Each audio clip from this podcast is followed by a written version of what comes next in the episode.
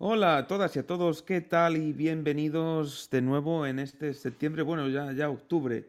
El, calendario, eh, pues lo llevamos como lo llevamos después del parón de agosto, eh, donde subimos eh, los episodios este, este septiembre con el podcast Summer Edition. Volvemos a la carga y, y nada, aquí estamos los de siempre. Nuestra idea es que este curso se vaya incorporando compañeras y compañeros nuevos, pero bueno, nos tendréis que seguir aguantando por lo menos algún episodio a Karan y Javi. ¿Qué tal, chicos?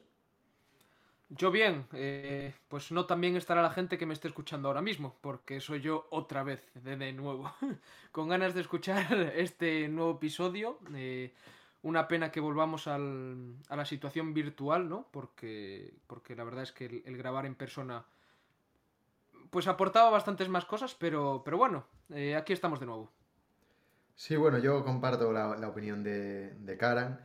Eh, la verdad es que el carrusel veraniego de Destino Erasmus fue una maravilla y no quiero decir nada, pero igual tuvo que ver con, el sitio y con el pedazo de chiringuito en el que estuvimos. Pero bueno, también encaro este, este episodio con, con mucha ilusión porque, porque sabes tenemos la oportunidad de tratar una ciudad muy chula como Porto de la mano de, de una buenísima amiga, por no decir familia, que, como, como es Paula. Y, y nada, eso, con ganas de ver qué sale de este, de este episodio. Bueno, pues eh, retomando mm, la... Vamos a ver, retomando toda la onda de nuestras actividades Erasmus eh, y del podcast Destino Erasmus, no nos vamos tan lejos, no nos vamos tan lejos como es Porto, pero nos vamos a una ciudad que a mí me encanta, desde luego. Entonces, no sé si queréis comentar algo más, pero si no, yo creo que lo mejor es darle paso al episodio y ver qué tal sale. Vamos allá, dentro intro.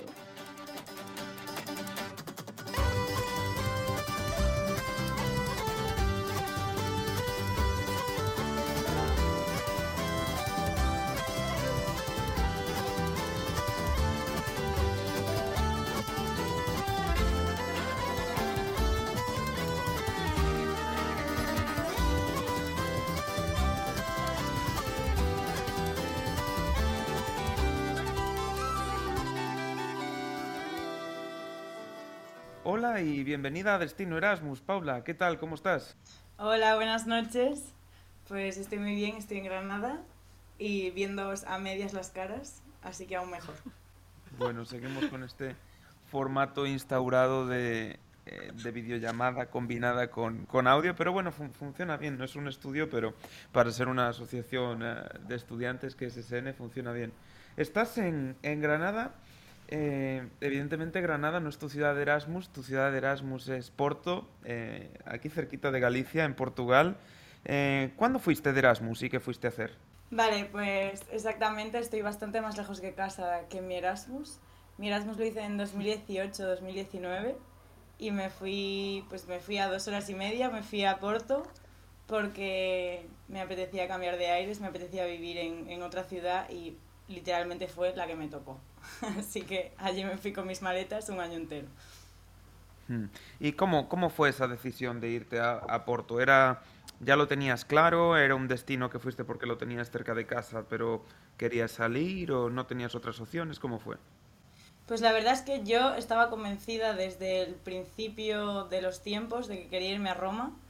Eh, de hecho, mmm, puse, hice dos veces la solicitud para Erasmus porque la primera la hice con mis perdones borracha y puse todos los destinos de Italia que encontré y resulta que no lo estaba haciendo bien. Y la segunda vez mmm, decidí coger Roma, Italia, Lisboa y... No, Austria y Lisboa.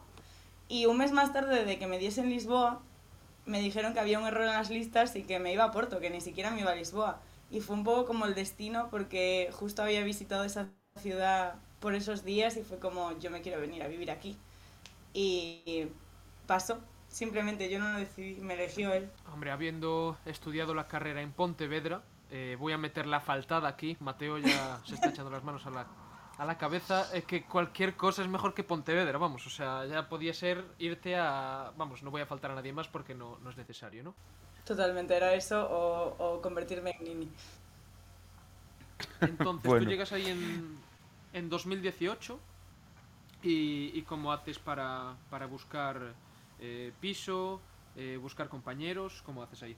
Vale, pues eh, como fue todo un poco la desesperada, porque claro, yo me tenía que ir a Lisboa, entonces yo había estado buscando Lisboa, me había metido en los grupos eh, de Facebook de la gente que se iba a Lisboa y de repente me encontré que tenía que irme a Porto.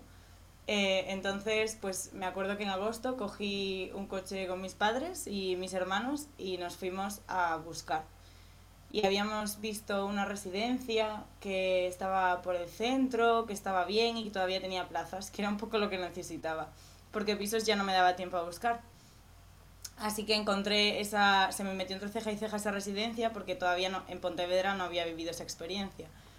Entonces, eh, elegí esa residencia que estaba justo en la calle de las discotecas, cosa que descubrí una semana más tarde, y al lado de la librería Lelo, la mítica de Harry Potter. Y nada, el precio carísimo, creo que era la residencia más cara que había en todo Porto, pero allí me quedé. Sí, quitando el precio y que, y que bueno, pues eh, habría bastante ruido por la noche o lo que fuese. Mm, ¿Cómo te sentiste en la residencia? ¿Qué tal con los compañeros? ¿Compartías habitación? ¿Tenías habitación individual? ¿Cómo era allí la estancia? Entramos en terreno pantanoso. Porque, bueno, em, yo me fui a vivir con una amiga mía de Pontevedra, que, que en principio pues yo conocía desde hacía dos años, tenía muchísimas ganas de vivir la experiencia con ella. Resultó que finalmente fue más mi compañera de habitación que otra cosa. Pero nada, el primer cuatri sí que lo viví con ella, lo viví pues un poco como, o sea, teníamos las camas juntas, teníamos una habitación muy pequeñita, em, no nos relacionábamos mucho con la gente de nuestra residencia porque eran bastante diferentes a nosotras. Lo intentamos al principio, pero cosas que pasan no cuajó. Y cuando ella se fue, porque ella solo venía un cuatrimestre, me quedé yo sola en la habitación, en una cama, en dos camas, de hecho y con gente que, con la que no me llevaba. Yo hacía mi vida en las residencias y en los pisos de otras amigas mías. Wow, bueno, pues eh, al final, si haces la vida en el piso de otras amigas y estás en la residencia, bueno, pues tienes las dos caras de una moneda. ¿Cómo llegas allí a, Porto? Tienes la, la residencia que, que, así, bueno, eh, esta experiencia que nos cuentas, pero también está la universidad. ¿En qué universidad estabas y cómo era la facultad? Pues estaba en la Universidad Europea, en... Bueno, o sea, no me acuerdo ahora mismo cómo se llama mi universidad, madre mía. No sé, era una universidad de marketing que estaba a media hora en tren, de, o sea, en el mítico metro de Porto de mi casa, que yo tenía que salir con muchísima antelación para llegar. Y... Y nada, eh, ah, la IPAM Porto, es verdad, la, Universidad Europea IPAM Porto de, de marketing. Hmm. ¿Y cómo era la, la universidad? ¿Había muchos estudiantes eh, internacionales? Eh, ¿Viste que te acogieron bien? ¿En qué idiomas se daban las clases? Era una universidad muy pequeñita porque era una universidad privada. Eh, de hecho, claro, yo como era Erasmus no me costaba nada, pero toda la gente de allí venía de familias bastante pudientes. De hecho, se notaba en sus bolsos y en sus coches. Em, entonces eran clases muy pequeñitas, eh, solo había, mm, recuerdo que creo que cinco Erasmus, éramos cinco Erasmus y tres éramos eh, españolas, éramos amigas y nos veía un poco como, bueno, como esa gente extraña que está ahí, que sabemos que está, pero no sabemos muy bien cómo hablar con ellas. Y les costó, les costó bastante, sí que interaccionábamos en portugués, o sea, yo tenía las clases en portugués, tenía amigas que sí las tenían en inglés, pero yo tenía todas en portugués porque me apetecía aprender bien el idioma. Y, y bueno, sí que nos relacionábamos más pues con las, con las eh, chicas mm, brasileñas, que también eran como de intercambio, con las españolas, con ellos poquito. Y dices, bueno, al ser las clases en portugués y haber elegido tu Italia como primer destino, eh, ¿con qué nivel de portugués te fuiste a Porto? Eh, fuiste, bueno, con, con, el nivel que tenemos los gallegos, ¿no? Un poco de, de, andar por casa y de ahí supongo que tirarías para arriba, ¿no? Claro, considerando que los domingos íbamos a Porto Ayas y los fines de semana mi familia tiene una autocaravana, entonces íbamos con la autocaravana a, a Portugal muchísimo pero era la base que yo tenía, eso y tener el Celga 4 del bachillerato.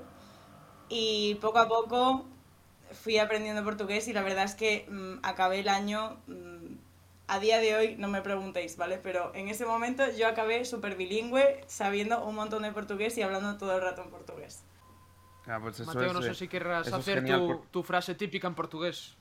Ahora aprovechando. No, este- no, lo que, lo, que, lo que quiero decir es que es que genial, porque debe de ser de los pocos países junto con, con Italia y bueno, quitando angloparlantes, donde realmente podemos integrarnos con el idioma local, porque el resto de personas que están en República Checa, Polonia, Estonia o los nórdicos, eh, hasta Alemania, es que no pillamos nada, pero bueno, en, en Portugal tenemos esa ventaja y es lo que tenemos que aprovechar. Eh, bueno, si tienes una familia que tiene autocaravana, supongo que, que viajarías ya mucho antes eh, por Portugal, pero ¿qué tal eh, la organización así para viajes eh, con estudiantes internacionales? ¿Tenéis algún grupo? ¿Te metiste en SN de Portugal, que allí son muy activos? ¿Cómo, cómo estaba esto organizado? Entramos en otro terreno pantanoso.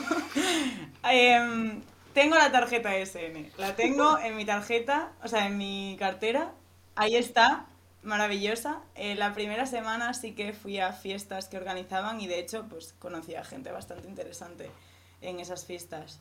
Pero he de decir que no fui de las Erasmus que participó activamente en la SN, pero sí que es verdad que tenían una cartelera de, de actividades enorme. O sea, yo me acuerdo de ver sus carteles de viaje el fin de semana a no sé dónde, viaje a no sé otro lado, eh, fiesta de aquí, fiesta de allá. Pero nuestros amigos y. O sea, mis amigos y yo preferíamos como meternos más en, en la vida portuguesa y conocer a gente portuguesa por, por nuestra cuenta y no relacionarnos tantos con, con gente Erasmus porque no nos sentíamos muy identificados con la vida que llevaban. Pero que sé que había muchas actividades, la verdad. Sí, no- nos consta de hecho de nuestros compañeros y compañeras de, de Porto, que es una ciudad muy activa. Pero bueno, estamos hablando de eso. Tú te, te meter en el ambiente portugués con tu grupito. Pues vamos a ver, hablar un poquito de ese ambiente y de, cómo. ¿qué le, dirías tú a un universitario o una universitaria que se va a ir a vivir a, a Porto y que tiene que empezar a meterse en ese ambiente? ¿Por dónde empezar? ¿Lugares a los que ir? ¿Qué consejos darías? Pues claro, es que una vivencia en Porto no tiene nada que ver si eliges el camino de, de la gente Erasmus y de la SN, la cual es maravillosa y un montón de gente la ha disfrutado muchísimo, o eliges el camino difícil de hacerte amigo de gente portuguesa, que es básicamente ir eh, pues al Gare, al Barco Gandufe, que son dos discotecas de tecno que son muy conocidas allí, ir un poco a los locales que no son tan típicos de los Erasmus, pero sí que es muy habitual que haya gente portuguesa. Luego también nos relacionábamos, había un montón de, de asociaciones culturales que eran financiadas por, pues, por el ayuntamiento de, de Porto, que hacían pues eso, eh, comedores veganos, hacían actividades, yo qué sé, eh, jam sessions, hacían... eh, mm, organizaban eventos junto al fuego, cosas así. Y así poco a poco fuimos conociendo a gente. Luego de repente íbamos a escalar a un sitio y conocíamos a gente escalando. Luego íbamos a una fiesta y conocíamos a otra gente. Un poco por el boca a boca y por el ir acercándonos a esa realidad. Tengo que decir que es la primera vez que, que escucho de concepto organizaban eventos junto al fuego. Me ha sonado entre quema de brujas o tocar la guitarra en la playa. A mí me Entonces, ha sonado a, ¿puedes a Festival de Ortigueira. Es una mezcla de absolutamente todo lo que acabas de decir.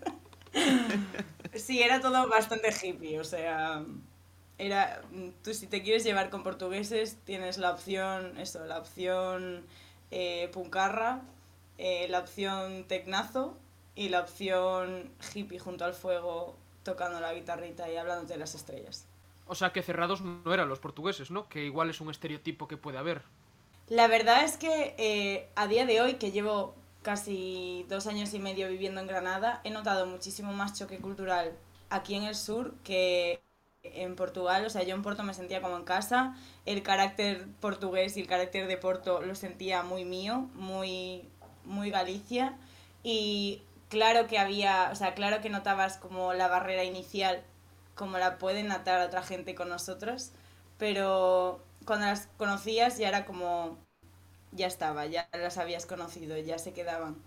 Y mm, en ese sentido yo la verdad que no noté eso como algo negativo. O sea que podemos decir que eres más Erasmus en Granada que en Porto. Sí, totalmente, siempre lo digo.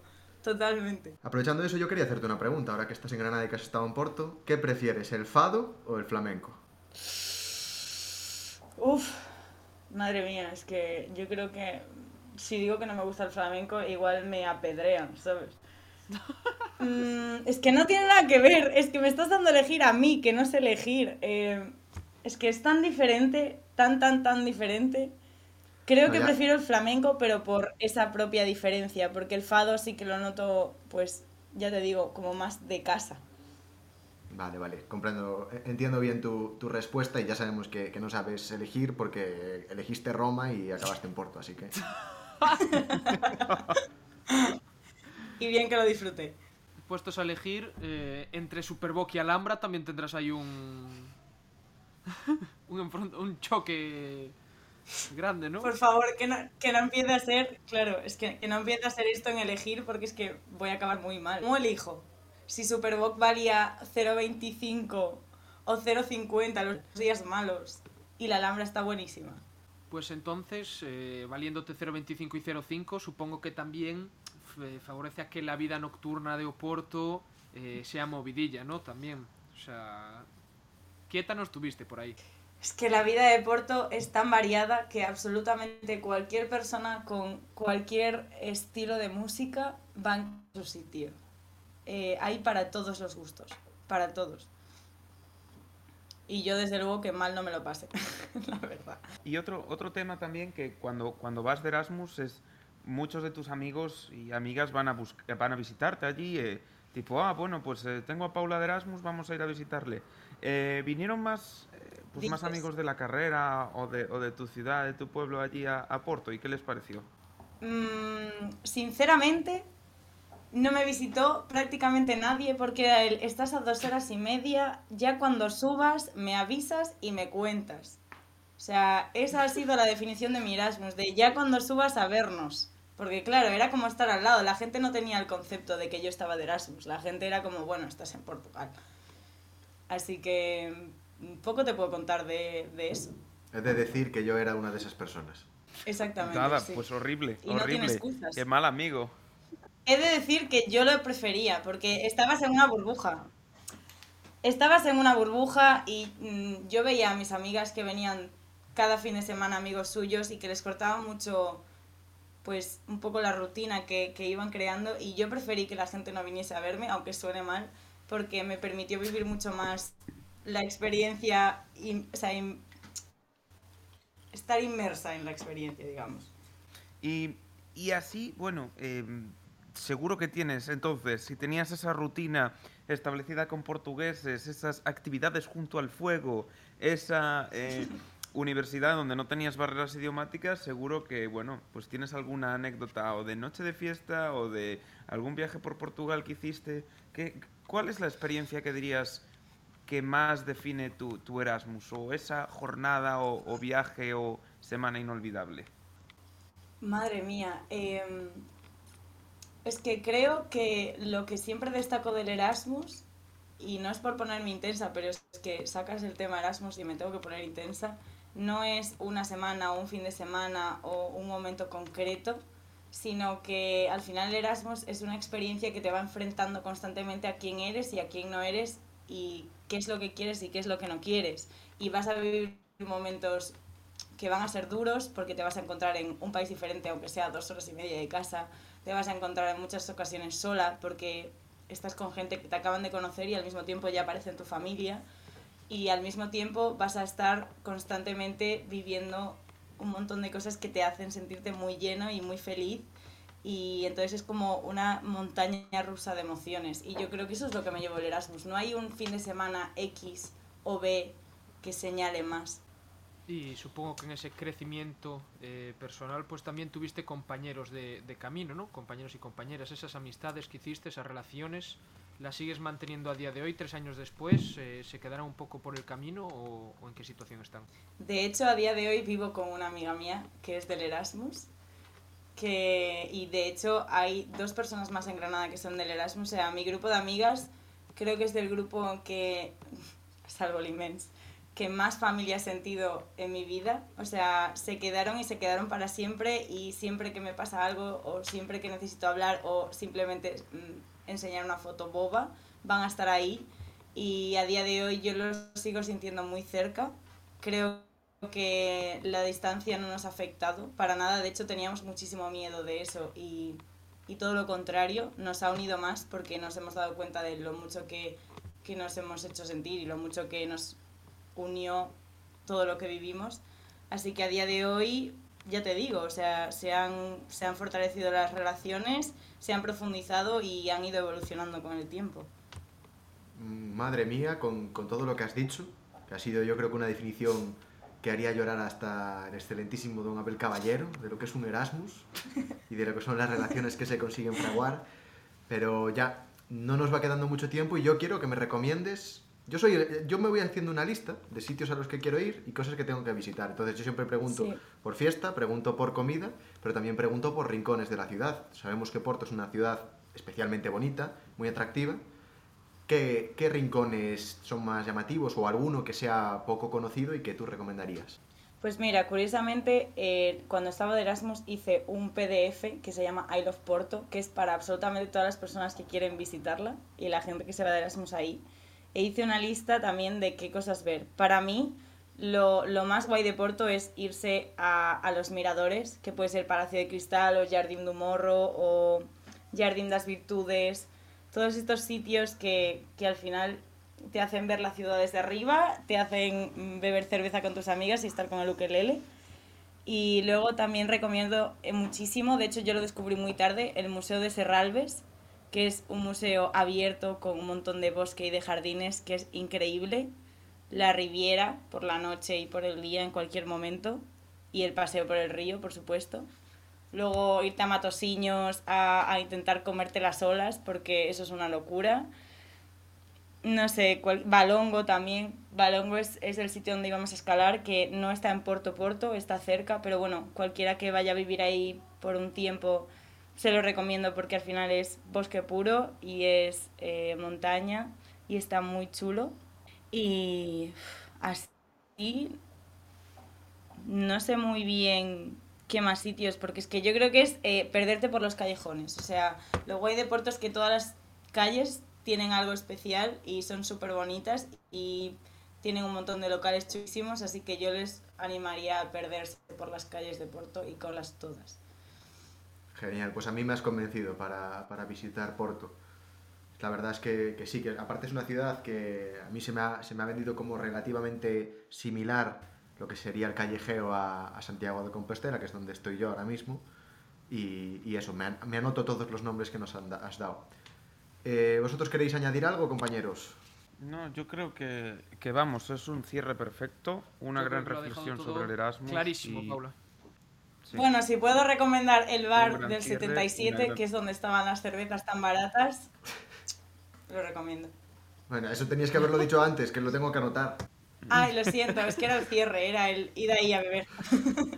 Perfecto. Bueno, normalmente acabamos pidiendo que, que la persona que tenemos de invitada nos dé, nos dé un consejo, pero ya sabemos que el consejo es ir a, a tomar cervezas baratas al 7. Y que lo viva todo 77. al 77. Y que lo vivan todo, todo. Lo que venga bueno y lo que venga malo, aunque vayas a pensar que te va a llevar a un sitio, tú di que sí a todo.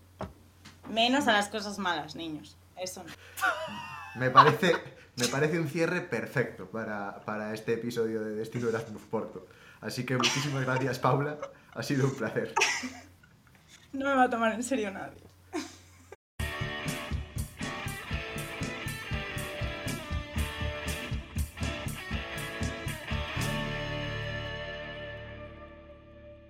Bueno, hasta aquí el episodio de hoy. Eh, estábamos comentando que estamos un poco oxidados en, en la locución después de estar relajados ahí en verano, un mes, luego intenso, universidad, vuelta a la rutina, etcétera. Pero bueno, vamos a seguir.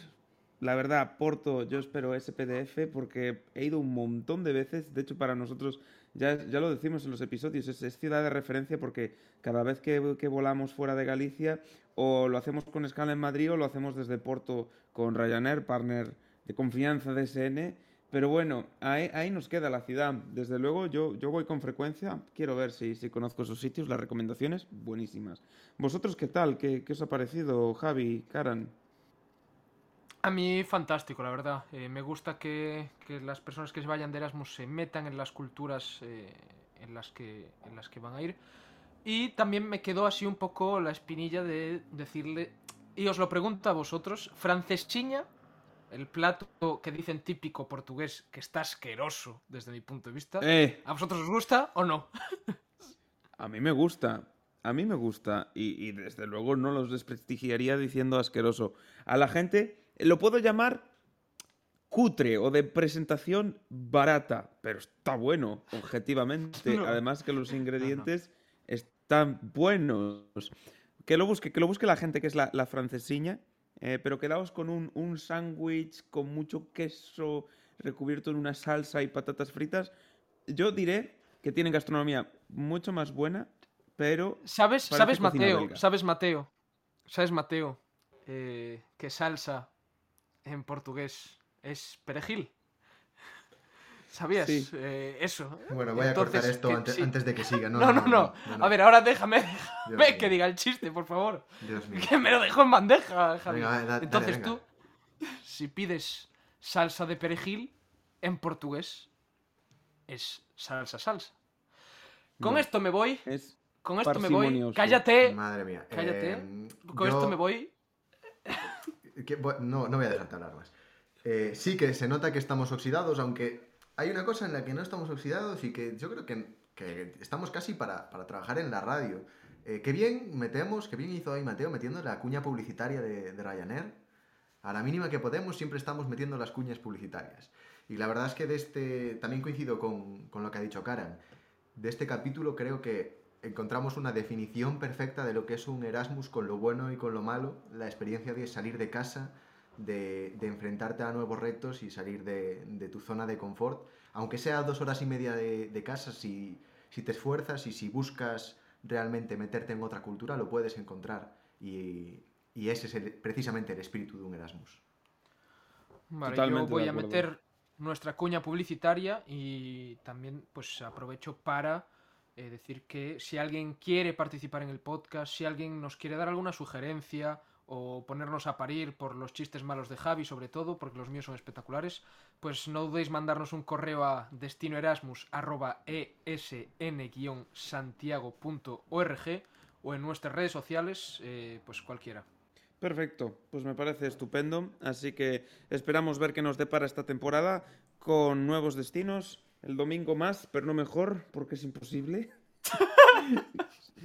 Hasta la próxima, che, gente. Chao, chao.